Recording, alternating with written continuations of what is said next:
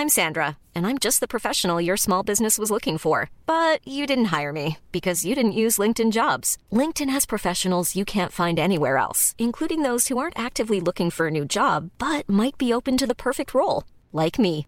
In a given month, over 70% of LinkedIn users don't visit other leading job sites. So if you're not looking on LinkedIn, you'll miss out on great candidates like Sandra. Start hiring professionals like a professional. Post your free job on linkedin.com/people today.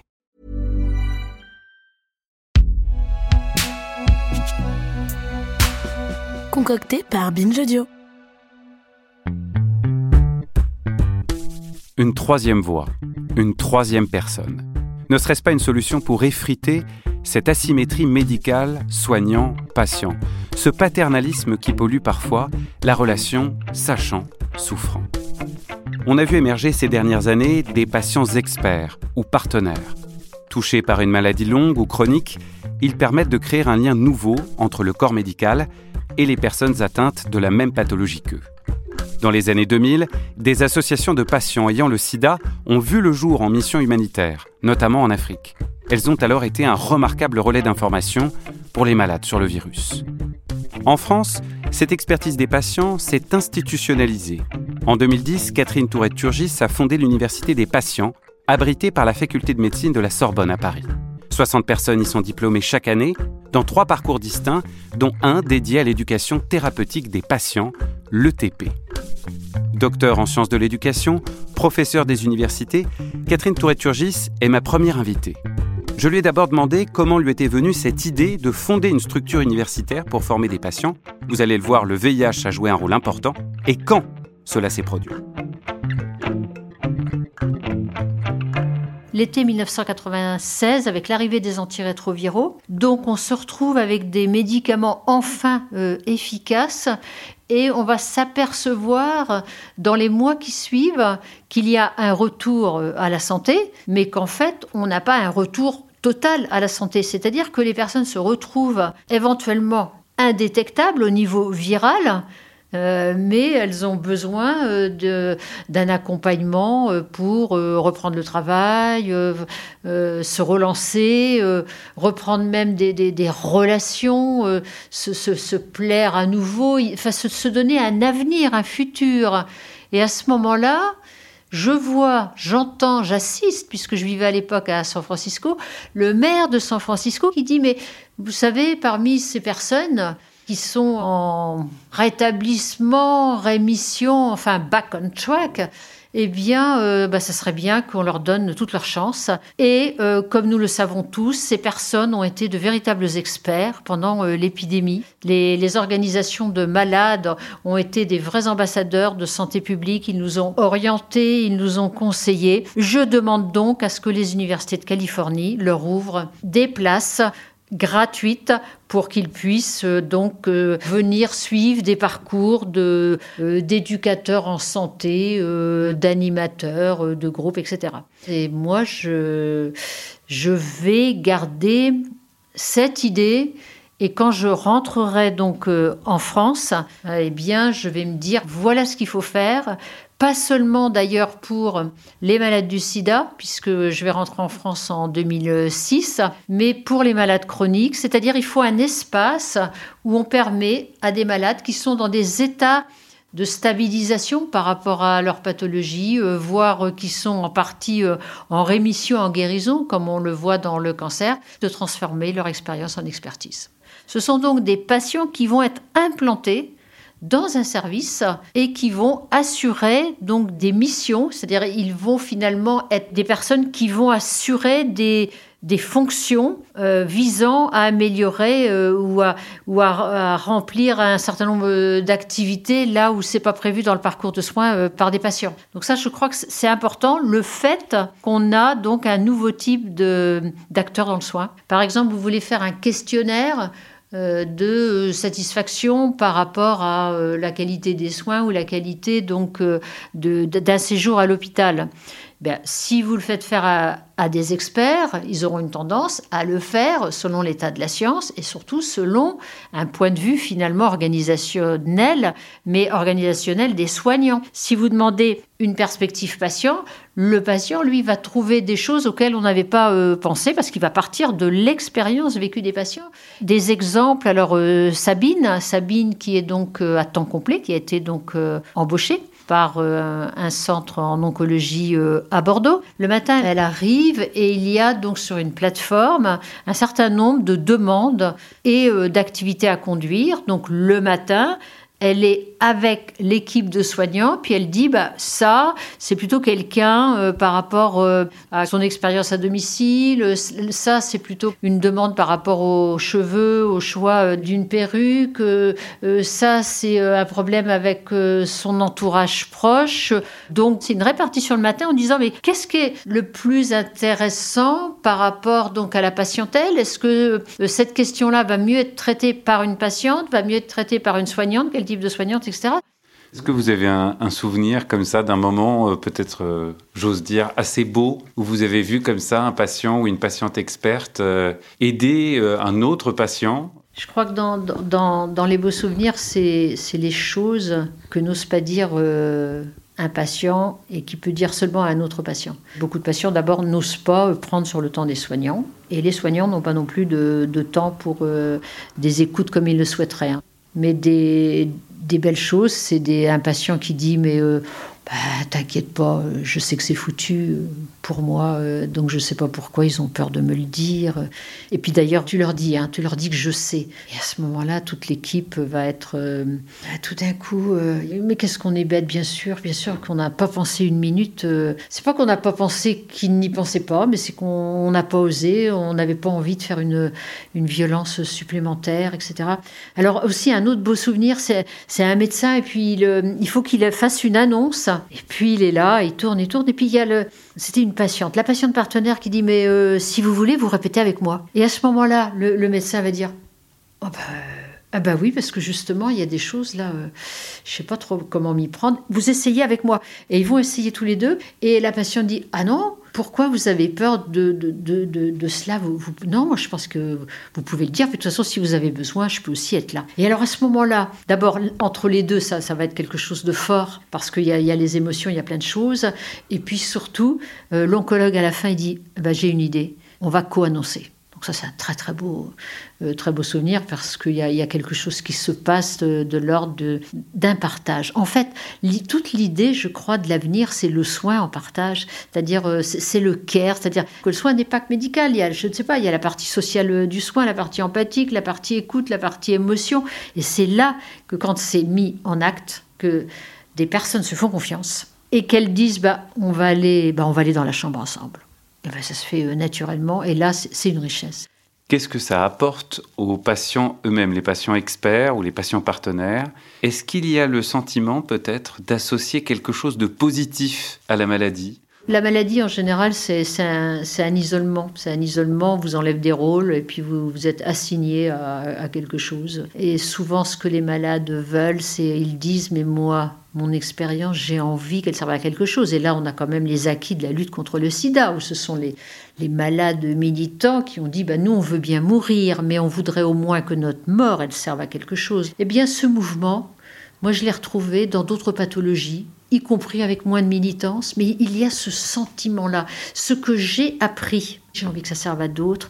Et on voit des patients, soit qui justement ont, été finalement aussi des, héros dans leur propre histoire et qui ont envie de partager ça, de donner des messages. On voit euh, des patients où ça s'est plutôt mal passé qui disent mais justement, moi je, je, pourrais aider à faire que ça ne se repasse pas aussi mal pour d'autres, etc. Donc on voit toutes ces transmissions, ces témoins vivants en fait des épreuves de soins bah, qui disent bon, on va mettre tout ça ensemble.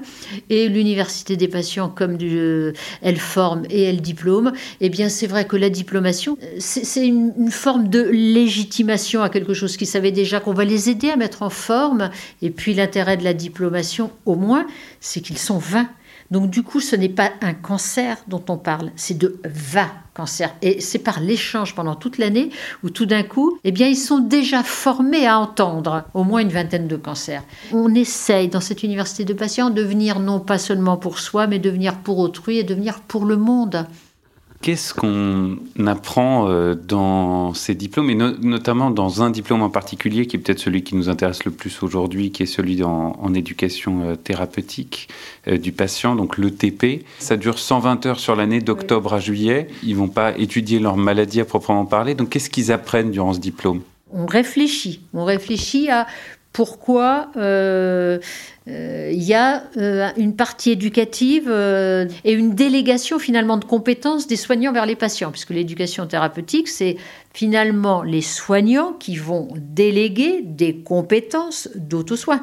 En fait, le patient, il voit très très peu son, son expert de sa pathologie à l'hôpital. Ça doit être 4, 5 heures par an. Le reste, il est auto-soignant. Auto-soignant, ça veut dire se mettre dans euh, une disposition euh, d'auto-apprentissage. Donc, apprendre l'éducation thérapeutique, c'est apprendre à euh, voir comment on va mobiliser d'autres patients pour qu'ils deviennent leur auto-soignants.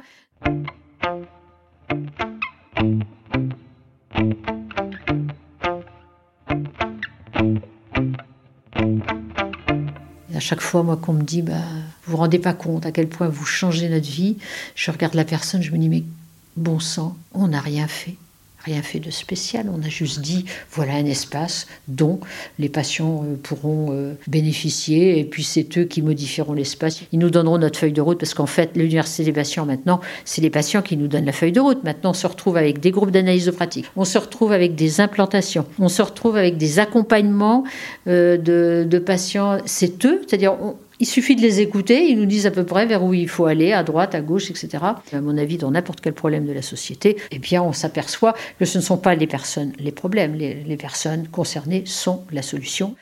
On a parlé du côté patient. Si vous deviez dire qu'est-ce que ça apporte désormais aux, soignants?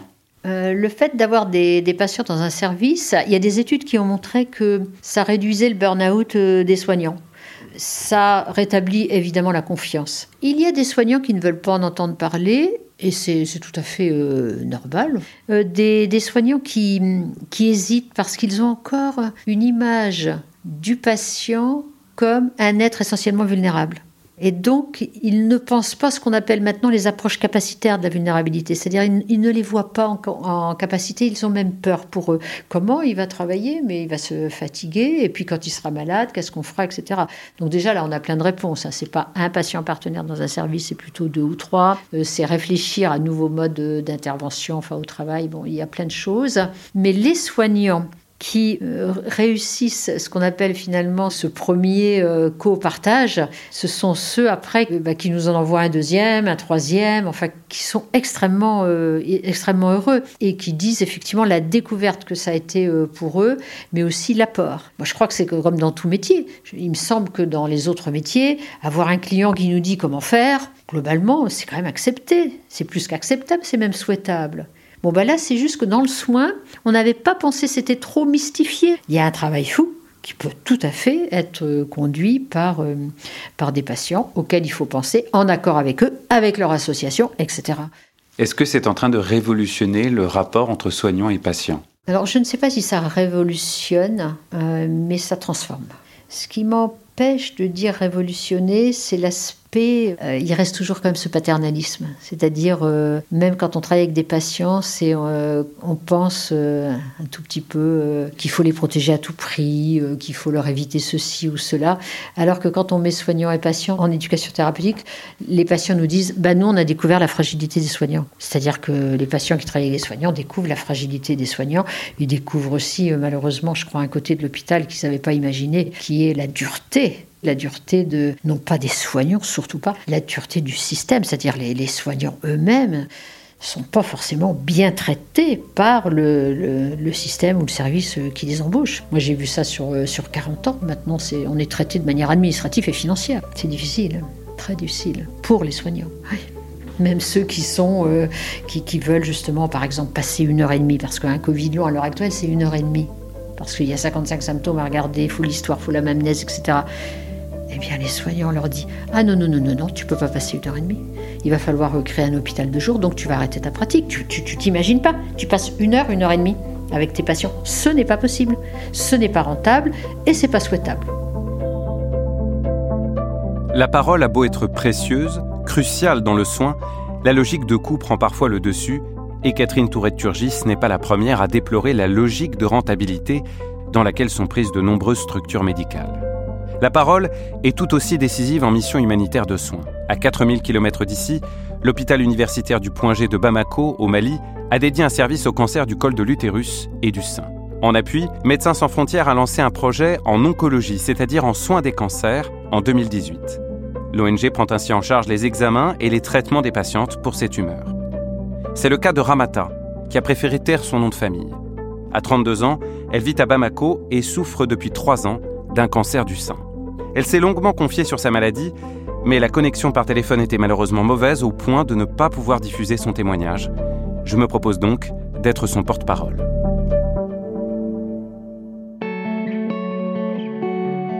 Ramata a découvert l'existence de son cancer en 2018. Son parcours de soins a été terrible, avec un passage douloureux au Sénégal, avant un retour au Mali. Elle a finalement été prise en charge par cette mission de MSF en août 2020. Une bénédiction au plan financier pour elle, tant les traitements oncologiques sont onéreux. Toutes les trois semaines, elle se rend à l'hôpital. Au fil du temps, une solidarité informelle a vu le jour entre les malades. Les patientes échangent les numéros de téléphone, s'envoient des petits mémos vocaux et se donnent des informations. Il y a quelques semaines, une séance de chimiothérapie a contraint Ramata à rester à l'hôpital. D'autres malades sont alors venus lui rendre visite. Une autre patiente, plus âgée qu'elle, a subi une intervention chirurgicale en mai. À son tour, Ramata s'est rendue à l'hôpital pour la soutenir. En retour, les suites positives de cette opération ont permis à cette seconde patiente de rassurer Ramata, qui devrait être opérée bientôt, elle aussi. J'ai par la suite appelé Alice Sautier, coordinatrice du projet Oncologie pour MSF à Bamako. Elle m'a confirmé que même si ce n'est pas encore très structuré, ces échanges sont très positifs pour les soins. C'est pas encore très institutionnalisé, ça reste euh, très sur cette solidarité, euh, comme vous l'expliquez aussi la patiente Ramata, très sur cette solidarité ad hoc en fait. Elles vont se croiser dans les couloirs, après elles peuvent se contacter, ça va être un lien à distance via WhatsApp, via parfois des transferts d'argent euh, quand il y a un lien qui se fait de manière plus forte, mais c'est pas du tout institutionnalisé. Nous, en tout cas, on souhaite le faire euh, un petit peu plus, aller plus loin dans cette formalisation, notamment avec l'association des combattantes de cancer. Mais voilà, pour le moment, à ce stade-là, ça reste, euh, ça reste plus des soignantes qui vont mettre en lien des patientes elles-mêmes ou les patientes elles-mêmes qui vont se mettre en lien. C'est très précieux parce que c'est pas forcément évident. Elles se livrent pas toujours ou le temps n'est pas forcément euh, fait au sein d'une activité hospitalière entre des chignots, etc. Donc souvent, c'est vrai qu'elles le font entre elles. Euh, et quand on a accès à ce type de témoignage, on, cherche à beaucoup l'encourager et du coup à aussi structurer nous notre équipe de coordination du parcours de soins qui peut appuyer encore plus cette mise en relation aux besoins euh, et avoir un peu ce lien entre pairs au sens euh, voilà d'avoir vécu la même chose sur la chirurgie c'est vraiment très précieux notamment parce qu'il y a beaucoup de patientes qui refuseraient la chirurgie pour les représentations. En plus, euh, quand on enlève un sein, si c'est une mastectomie, ça peut, euh, ça peut provoquer beaucoup de refus. Et s'il y a ce lien-là entre les patientes qui se crée pour encourager à poursuivre un traitement, à ne pas interrompre un traitement, c'est vraiment très précieux. Le rôle joué par les patientes, c'est de se rassurer entre elles pour des soins qui peuvent toucher à l'intégrité physique et provoquer bien des réticences, des inquiétudes. Lorsque j'ai demandé à Ramata si elle serait volontaire pour aider les autres, au cas où une structure un peu plus formelle était mise en place, si elle était prête à devenir en quelque sorte patiente experte, elle m'a répondu qu'elle serait heureuse de le faire, même si elle habite loin de l'hôpital. Mais elle m'a aussi expliqué qu'elle pourrait être entravée par sa connaissance imparfaite du Bambara, l'une des principales langues du Mali. Merci à Ramata, témoigner lui a demandé un courage admirable. Merci également à Alice Sautier et à Catherine Tourette-Turgis. À quoi ressemblera la médecine de demain? Quel air prendra la relation entre les soignants et les patients. Davantage impliquer les malades dans le parcours de soins semble une réelle piste pour transformer, révolutionner la relation entre patients et soignants.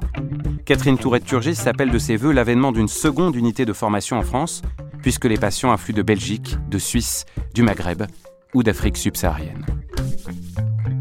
Merci à Roland Richard pour ces 4 épisodes hors série, merci à Julie Tépé qui les a réalisés et merci à Médecins sans frontières qui les a coproduits.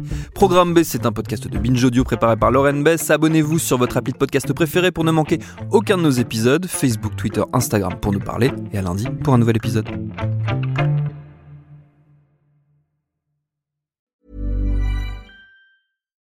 When you make decisions for your company, you look for the no-brainers. And if you have a lot of mailing to do, stamps.com is the ultimate no-brainer. It streamlines your processes to make your business more efficient, which makes you less busy. Mail checks, invoices, legal documents, and everything you need to keep your business running with stamps.com. Seamlessly connect with every major marketplace and shopping cart. Schedule package pickups and see your cheapest and fastest shipping options from different carriers with rates up to 89% off USPS and UPS rates. And with the stamps.com mobile app, you can take care of mailing and shipping wherever you are. Make the same no-brainer decision as over 1 million other businesses with stamps.com. Sign up with code program for a 4-week trial plus free postage and a free digital scale. No long-term commitments or contracts. That's stamps.com. Code program.